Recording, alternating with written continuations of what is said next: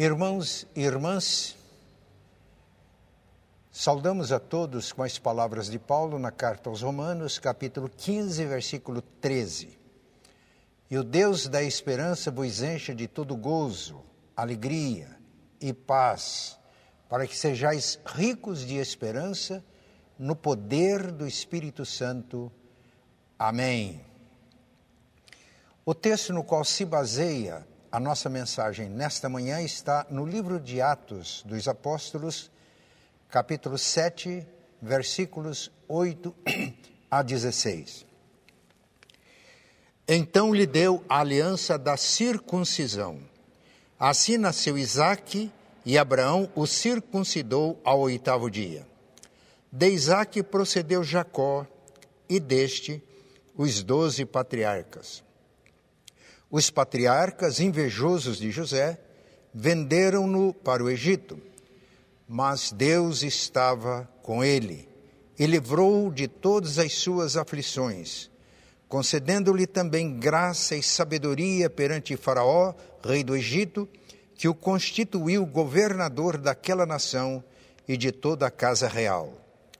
Sobreveio, porém, fome em todo o Egito e em Canaã houve grande tribulação, e nossos pais não achavam mantimentos. Mas tendo ouvido Jacó que no Egito havia trigo, enviou pela primeira vez os nossos pais. Na segunda vez, José se fez reconhecer por seus irmãos e se tornou conhecida de Faraó a família de José. Então José mandou chamar a Jacó, seu pai, e toda a sua parentela, isto é, setenta e cinco pessoas. Jacó desceu ao Egito e ali morreu, ele também nossos pais. E foram transportados para Siquém e postos no sepulcro que Abraão ali comprara a dinheiro aos filhos de Isaque. Que Deus ilumine as nossas mentes, aqueça o nosso coração para que possamos entender, assimilar as Escrituras, para que elas nos edifiquem. Quando Paulo escreveu aos Coríntios, na sua segunda carta, capítulo 11, ele fez advertências contra os falsos profetas, falsos mestres, falsos apóstolos. Ele fez uma pergunta: estas pessoas que fascinam vocês, e que tentam afastar vocês do evangelho que vocês receberam, estas pessoas são ministros de Cristo? Se elas são ministros, eu muito mais. Eu sou mais nas perseguições, nos perigos que enfrentei, quando passei fome, sede, quando não tive abrigo certo, quando fui fustigado com varas, quando sofri 30, 40 açoites menos um, Paulo apresenta então este currículo como credenciais do seu apostolado, do seu ministério. Mas escrevendo aos Romanos capítulo 8, versículos 35 a 37, ele fala que as tribulações, as perseguições, os perigos, a espada, não nos afastam de Cristo. Pelo contrário, em todas estas coisas, somos mais do que vencedores por intermédio de Jesus, o nosso Senhor. Estas palavras de Paulo nos constrangem, porque nenhum de nós chegou a sofrer o que ele sofreu por causa do Evangelho pelo fato de ser apóstolo, de ser ministro de Cristo. Mas estas palavras também nos estimulam a permanecermos firmes em qualquer circunstância, porque em Cristo somos mais do que vencedores. E em Cristo nós vencemos as situações mais adversas. O texto que lemos hoje resume a história da vida de José. José foi um vencedor. Passou também por tribulações, por lutas, por dificuldades. Mas havia um segredo na vida de José, como havia um segredo na vida de Paulo. E qual era este segredo? O segredo na vida de um vencedor, e que deve e pode ser também o segredo das nossas vidas, porque todos nós, crentes em Cristo, em Cristo, somos mais do que vencedores em todas as situações. Atos 7, 9 a 10 revela este segredo. Os patriarcas, invejosos de José, venderam-no para o Egito, mas Deus estava com ele. Deus era com ele. Além desta passagem, no livro de Atos, quando Estevão, fazendo a sua defesa perante o Sinédrio em Jerusalém, fez um resumo da vida de José, além desta passagem, no livro de Gênesis, capítulo 39, nós temos três vezes a afirmação: e Deus era com ele. Em Cristo somos mais do que vencedores. E o segredo de Paulo, de José, e o segredo de todo crente em Cristo é este: Deus estava com ele, Deus está com ele, Deus era com ele. Todos nós ou estamos em Adão, o velho homem, ou estamos em Cristo. Em Adão, a morte, morte eterna. Em Cristo, a vida. Foi o que Paulo escreveu aos Coríntios. Porque assim como em Adão todos morrem, todos serão vivificados em Cristo. E Paulo escreveu ainda: se alguém está em Cristo, é nova criatura. As coisas velhas passaram e tudo se fez novo. Além de estarmos em Cristo, essa é a nossa posição como crentes lavados, redimidos pelo sangue do Cordeiro, a Bíblia nos assegura que Cristo está em nós. Foi a afirmação de Paulo aos Colossenses: Cristo em vocês, esperança da glória. E Jesus, conversando com os seus discípulos, no capítulo 14 de João, ele disse: Se alguém me ama, guardará a minha palavra, e meu Pai o amará, e viremos para ele, faremos nele morada. Quando amamos a Jesus, quando estamos em Cristo, Cristo está em nós, somos amados do Pai. E o Pai e o Filho, Jesus, fazem morada em nós por intermédio do Espírito Santo. Nós em Cristo, Cristo em nós, Deus conosco. O nome de Cristo é Emmanuel, que significa Deus conosco.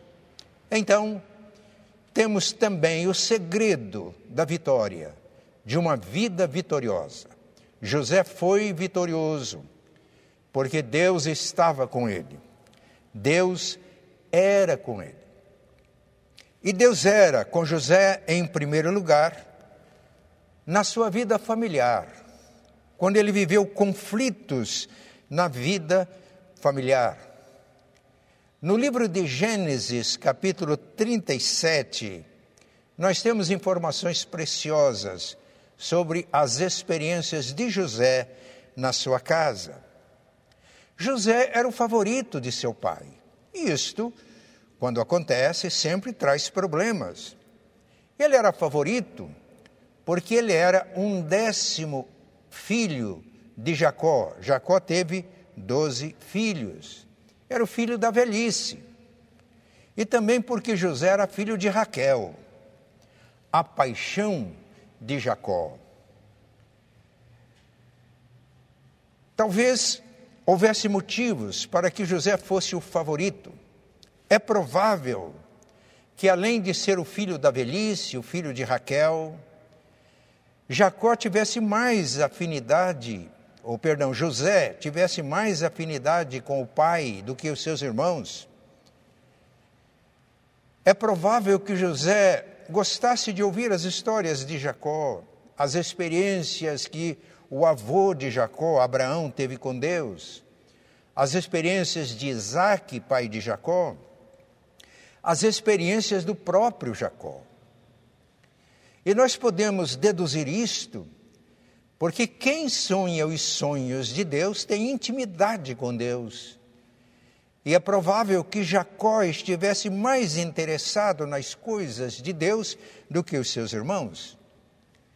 Mas além daquele favoritismo, Jacó fez para o seu filho uma túnica talar de mangas compridas, colorida. Isso despertou mais a inveja dos seus irmãos que passaram a odiar Jacó, perdão, José. Mas além disso, José contou sonhos. Ele sonhou e disse para os irmãos que eles estavam no campo, fazendo colheitas, a ceifa, e o feixe dele, José, se levantava sozinho, e onze feixes os seus irmãos se inclinavam diante do feixe de José. Quando os irmãos ouviram esse sonho, eles reagiram. Você pensa que vai dominar sobre nós, vai ser rei sobre nós? Mas Jacó teve, perdão, José teve outro sonho.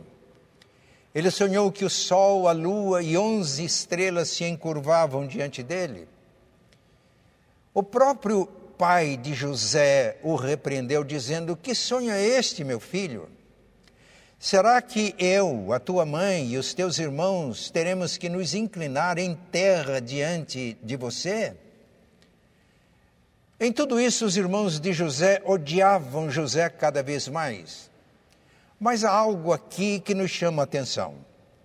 Enquanto os irmãos de José tinham-lhe ciúmes, o pai de José, Jacó, guardava estas coisas no coração, ponderava sobre estas coisas.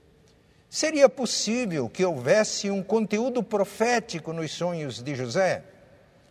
E hoje nós conhecemos toda a história e sabemos que havia sim uma revelação de Deus. Então Jacó ponderava nós vamos encontrar esta mesma atitude em Maria, a mãe de Jesus.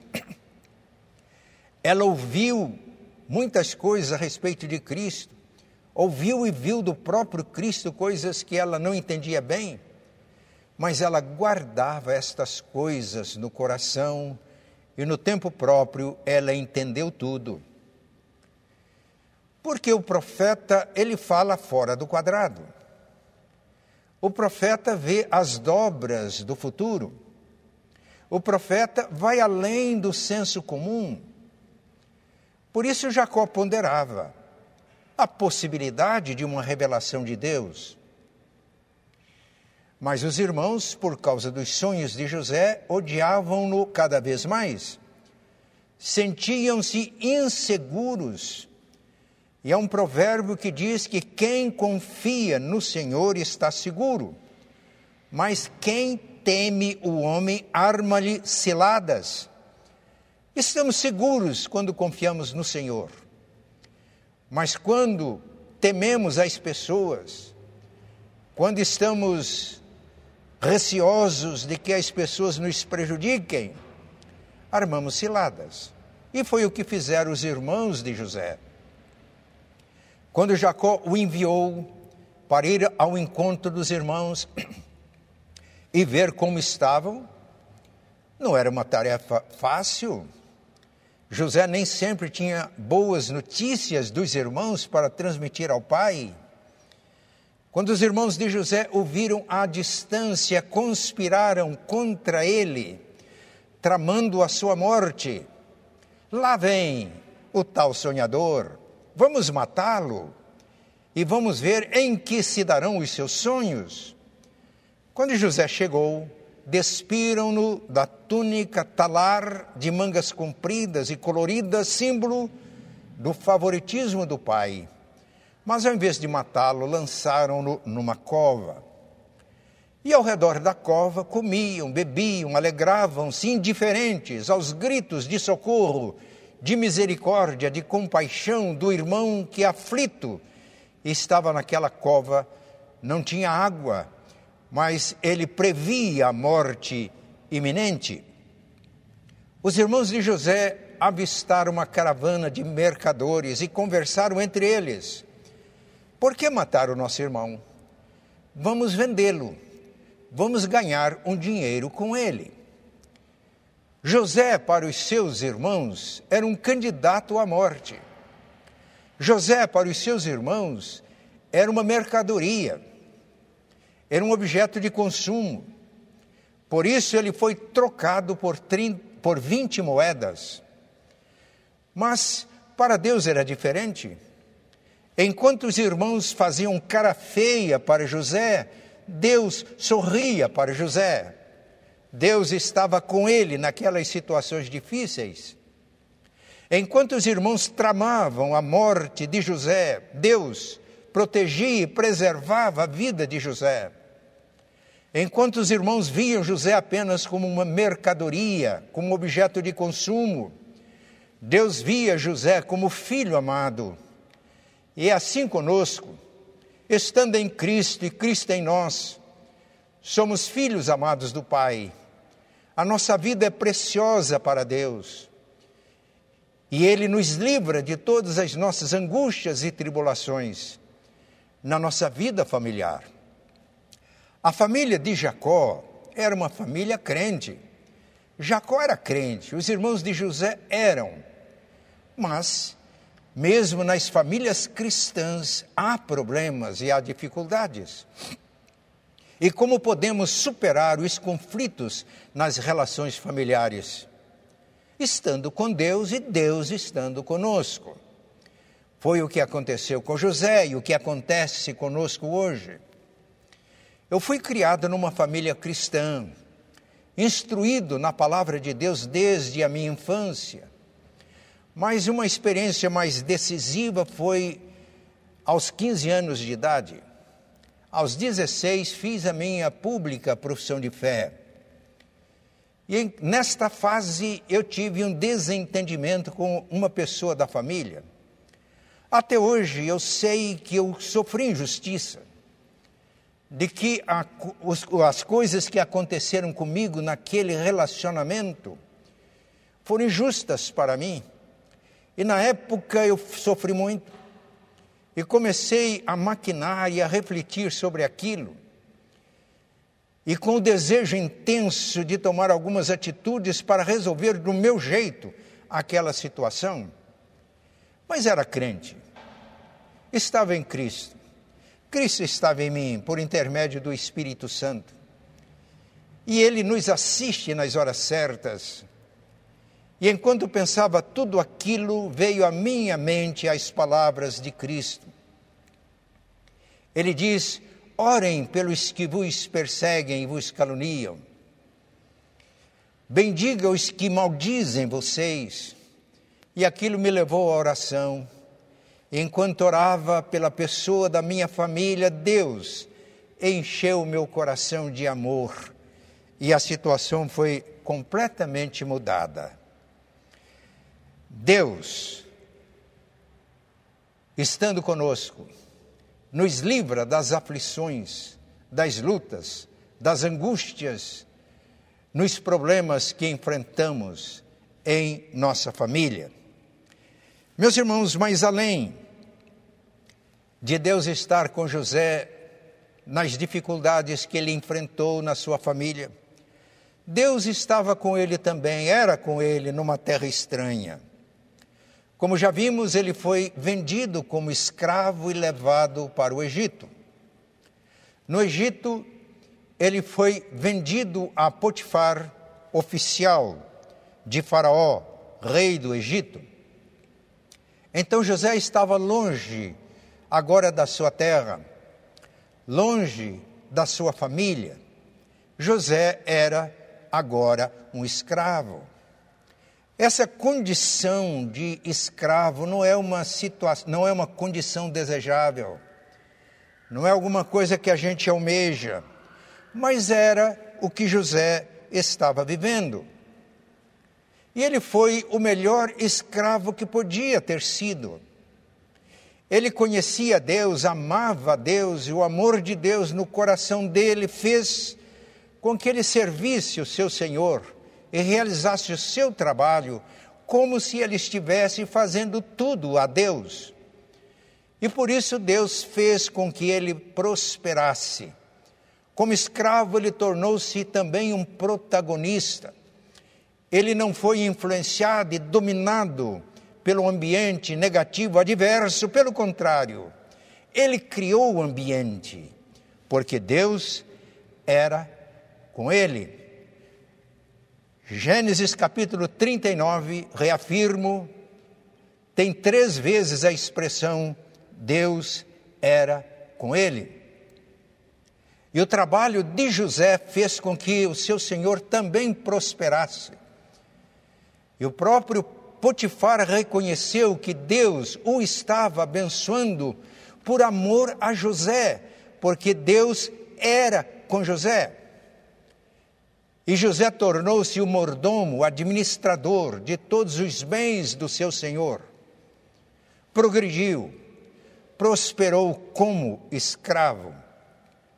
Mas José teria que passar por mais provações.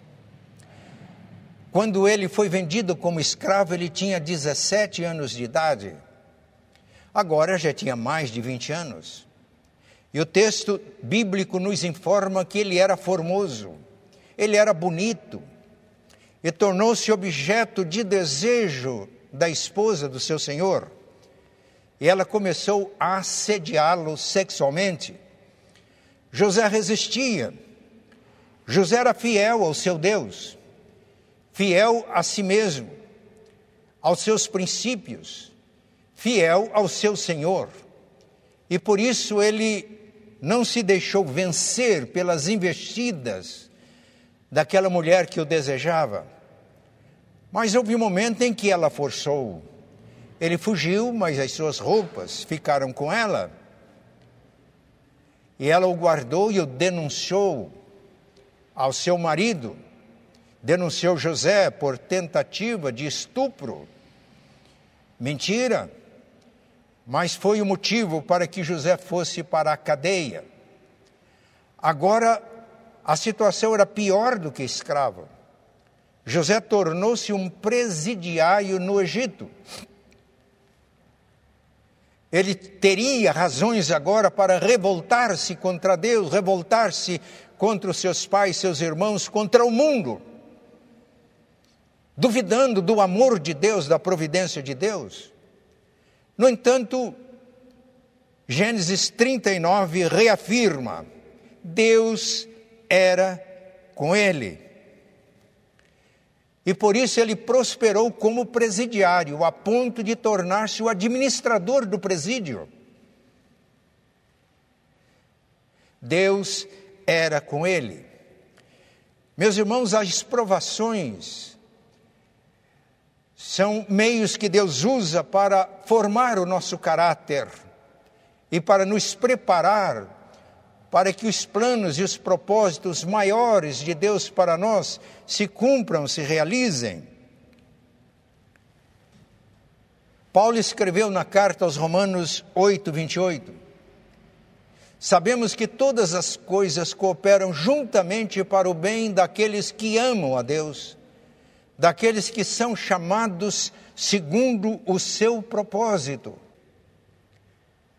Há um provérbio que diz que o crisol é para a prata e o, o fogo para o ouro. Se alguém está oferecendo um metal afirmando que é prata, se for usado o crisol, derramando o crisol sobre este metal, vai revelar se é prata ou não.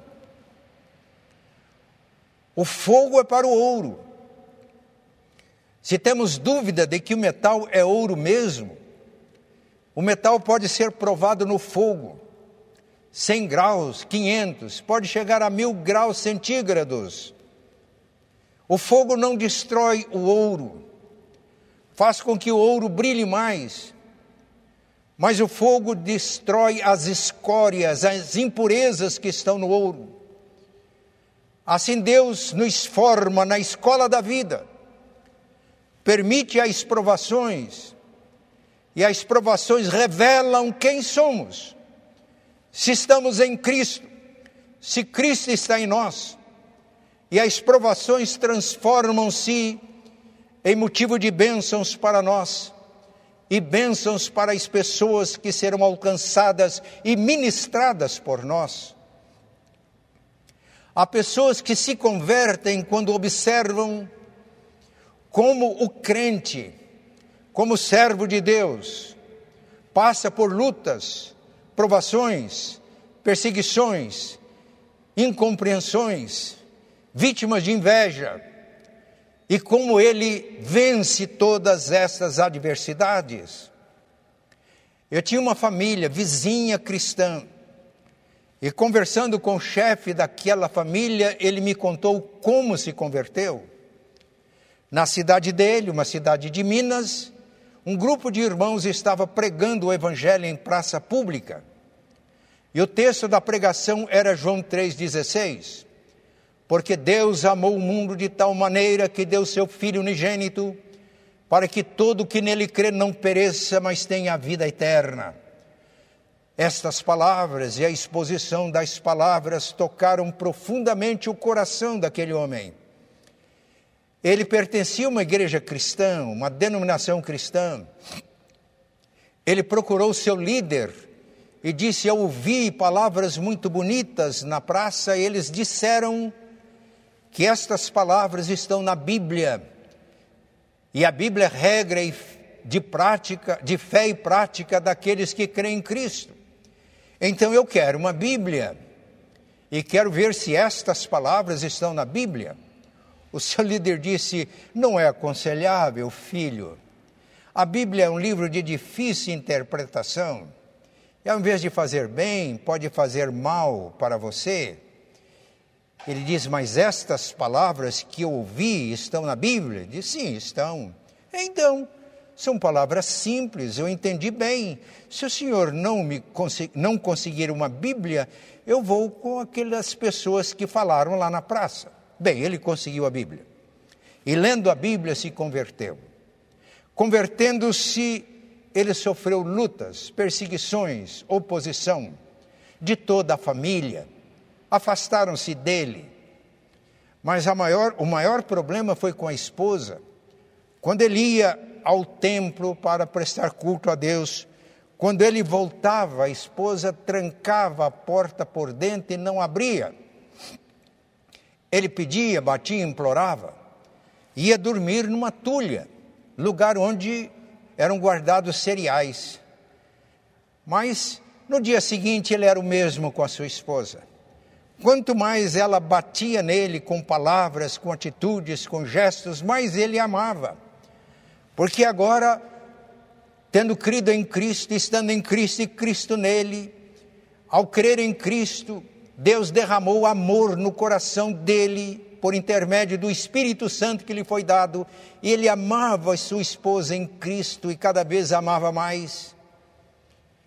Os seus vizinhos, observando o que acontecia, diziam: esta religião que ele está seguindo agora, ou é de Deus ou é do diabo, porque este homem não aguentaria esses desaforos. Nós o conhecemos, ele nunca levou desaforo para casa.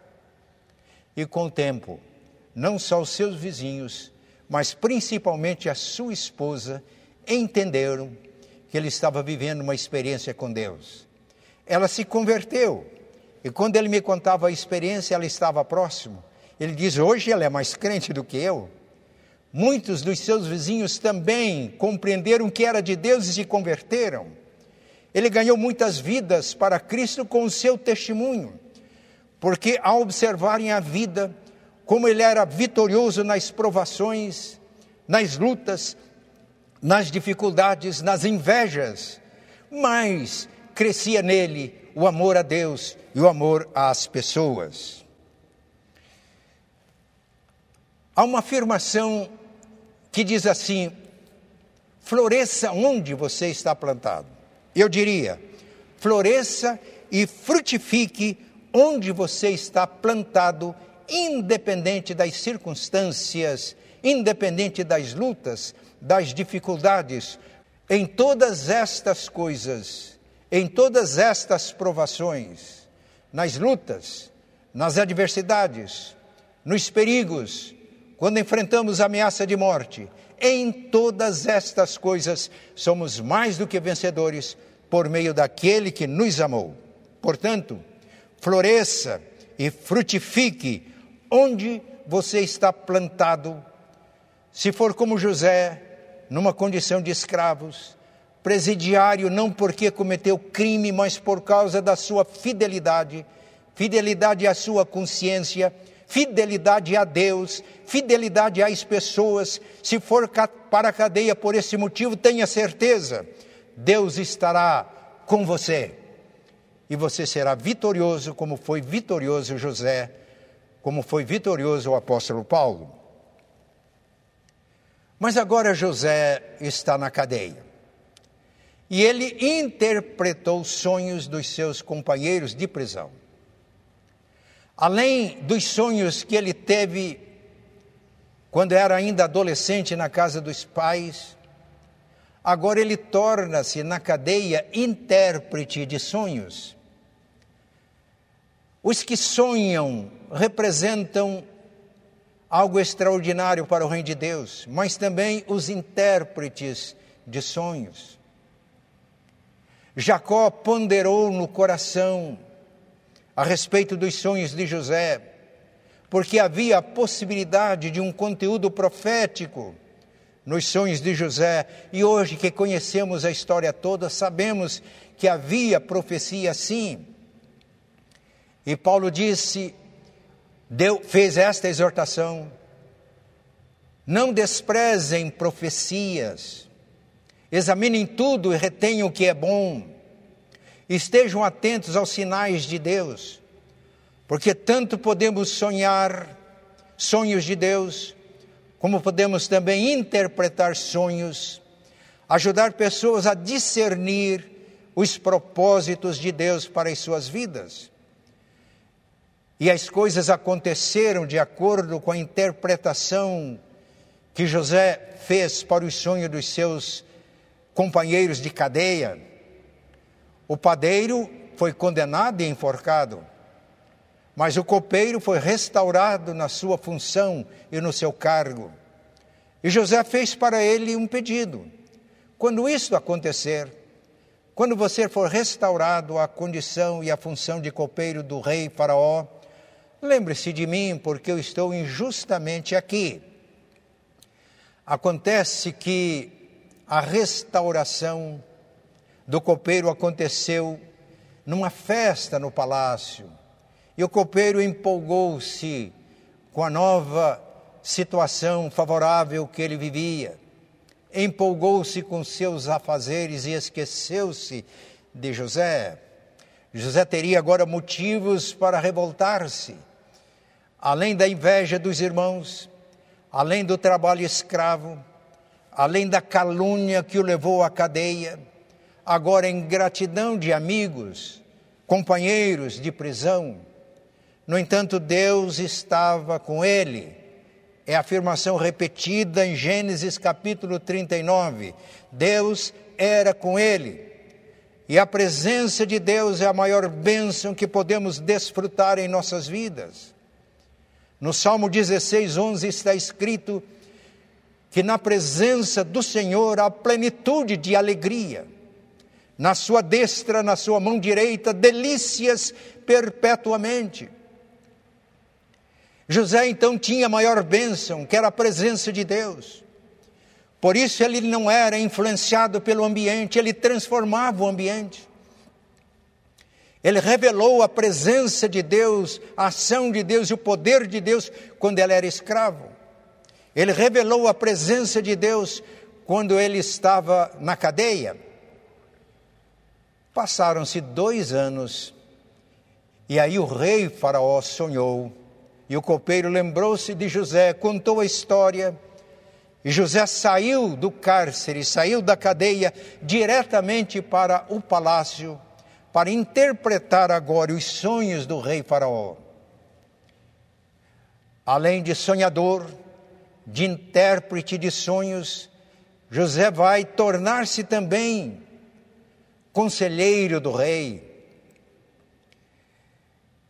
Sete anos de fartura era o que significava os, significavam os sonhos de Faraó. Depois, sete anos de miséria. E José deu um conselho: coloque um homem sábio como governador do Egito, para que nos sete anos de fartura faça provisão para os sete anos de escassez, de miséria. E Faraó, conversando com seus conselheiros, observou: acharíamos alguém mais sábio do que este jovem, em quem há o espírito dos deuses. Faraó era pagão, a linguagem era inapropriada, no entanto, ele percebeu que José era diferenciado. E era diferenciado porque Deus estava com ele, Deus era com ele. E por isso ele foi nomeado governador do Egito. A pessoa mais importante no Egito, que era uma civilização desenvolvida na época, a pessoa mais importante no Egito depois de Faraó. Chegaram os anos de fome, miséria no Egito, miséria nas nações circunvizinhas. Aí José abriu os celeiros do Egito para suprir as necessidades das pessoas. A fome alcançou Canaã, onde moravam Jacó e os irmãos de José. Não tinham mantimentos. Jacó soube que no Egito havia trigo, enviou os irmãos de José para comprar trigo no Egito. Eles não reconheceram José, mas o sonho se cumpriu. Eles prostraram-se diante de José, o homem mais poderoso do Egito. Na segunda visita que eles fizeram, José se deu a conhecer a eles. Mas ao invés da vingança, José os acolheu como irmãos. José os tratou como irmãos. E José tomou providência para que o seu pai, os seus irmãos e toda a família fossem para o Egito. E no Egito, José sustentou o seu pai seus irmãos durante aqueles, aqueles anos de escassez, de miséria. Meus irmãos, no palácio, José continuou servindo ao Senhor.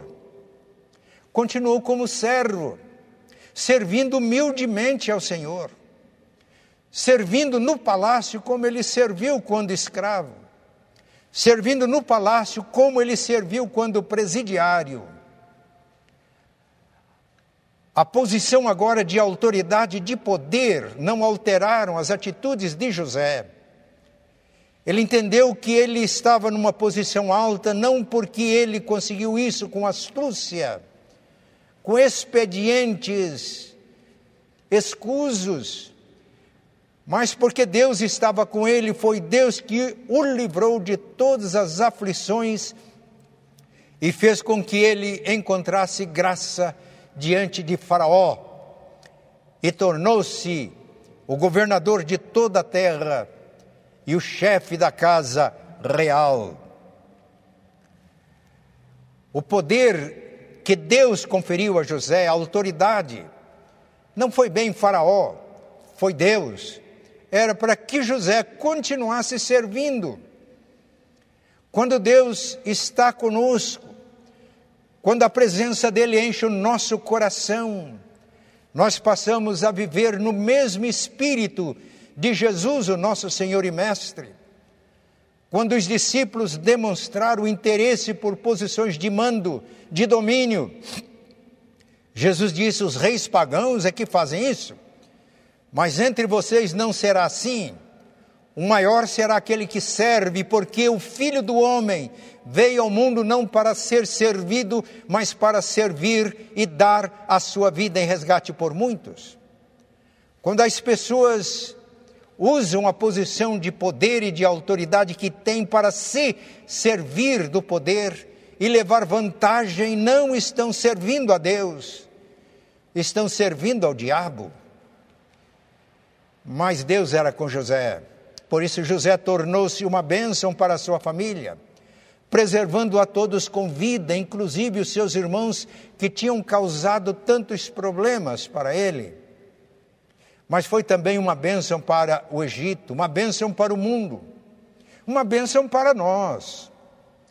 Porque através do trabalho de José, Deus preservou com vida os descendentes de Abraão. E Deus havia prometido a Abraão: Você será uma bênção, e na tua descendência serão abençoadas todas as famílias da terra. Paulo, escrevendo aos Gálatas, afirma que estas promessas alcançaram o seu ponto culminante em Cristo, o descendente de Abraão. Em Cristo, todas as nações da terra são abençoadas.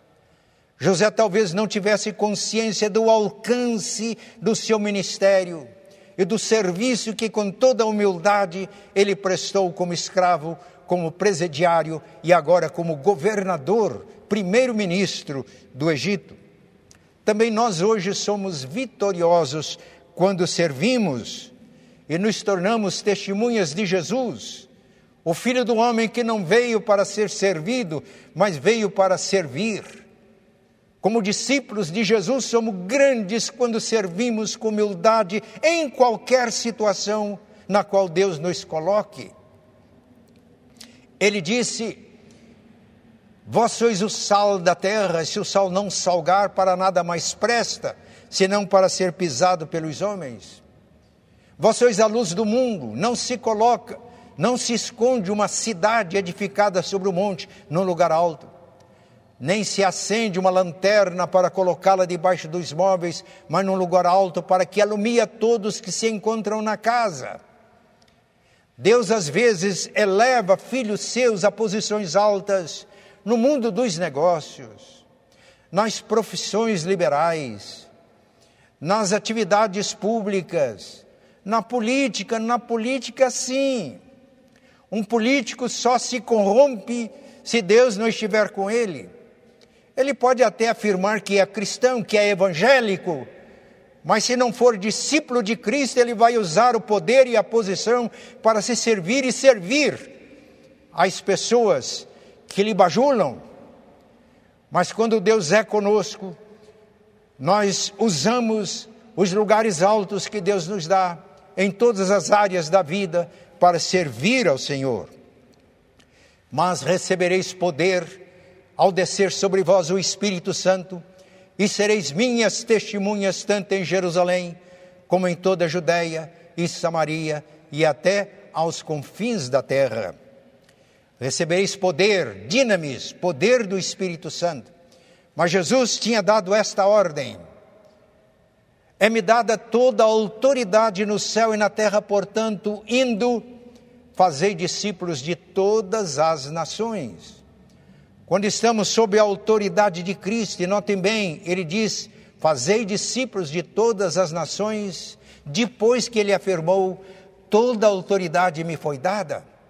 Quando estamos sob a autoridade de Cristo, recebemos o poder do Espírito Santo para servir a partir de onde estamos e na situação em que estamos e nos tornamos bênçãos para nações distantes. No ano passado eu fiz uma visita à Albânia.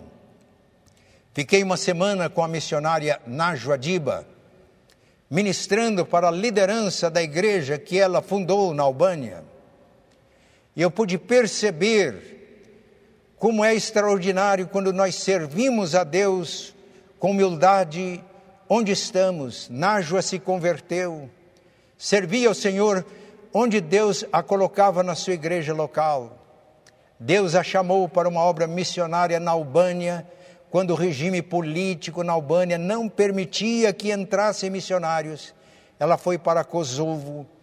E vale a pena ouvir as experiências dessa serva de Deus, que enfrentou lutas, problemas, dificuldades, e quando pude perceber uma igreja organizada, formada, pastoreada já por albanês, e tendo um missionário que já tinha sido pastor da igreja, como missionário na Grécia.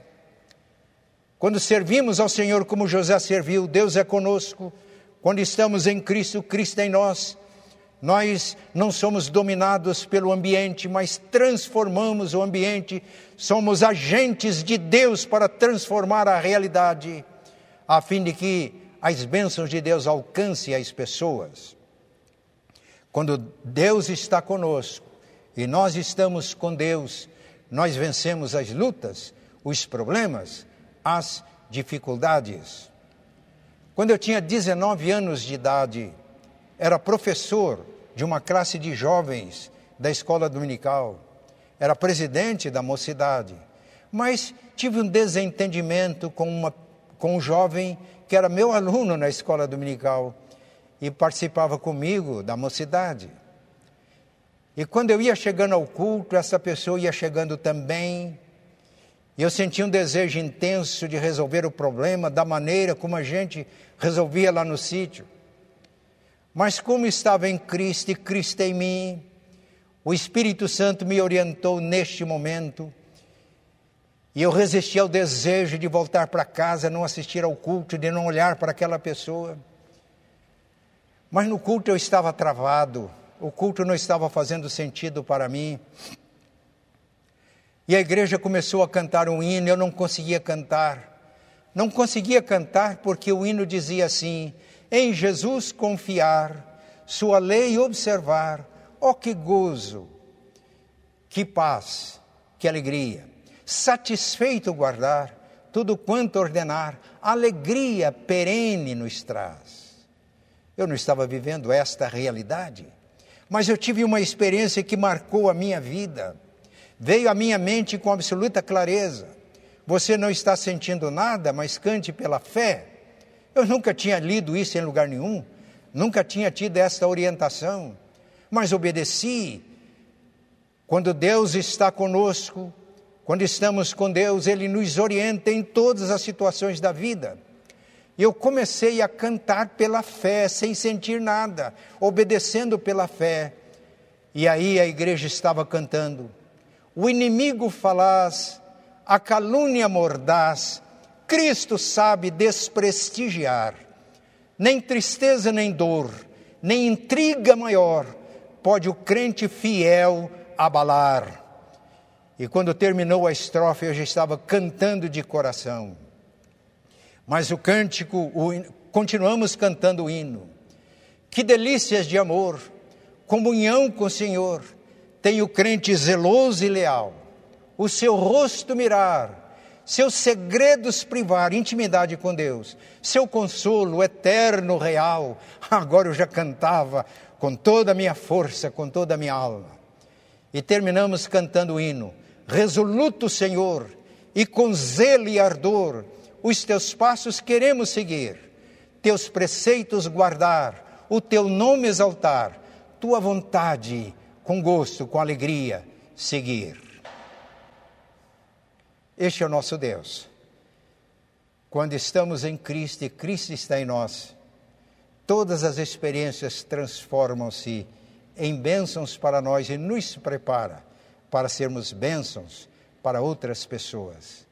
Pai Santo e bom, graças porque tu estás conosco, porque Jesus vem ao nosso encontro, porque ele nos abençoa e em Cristo nós podemos vencer todas as situações adversas, experimentando a paz, a alegria que só Ele pode transmitir. Nós te damos graças, ó Pai, porque em Cristo experimentamos a tua presença em nossas vidas e na tua presença a plenitude de alegria, na tua destra delícias perpetuamente.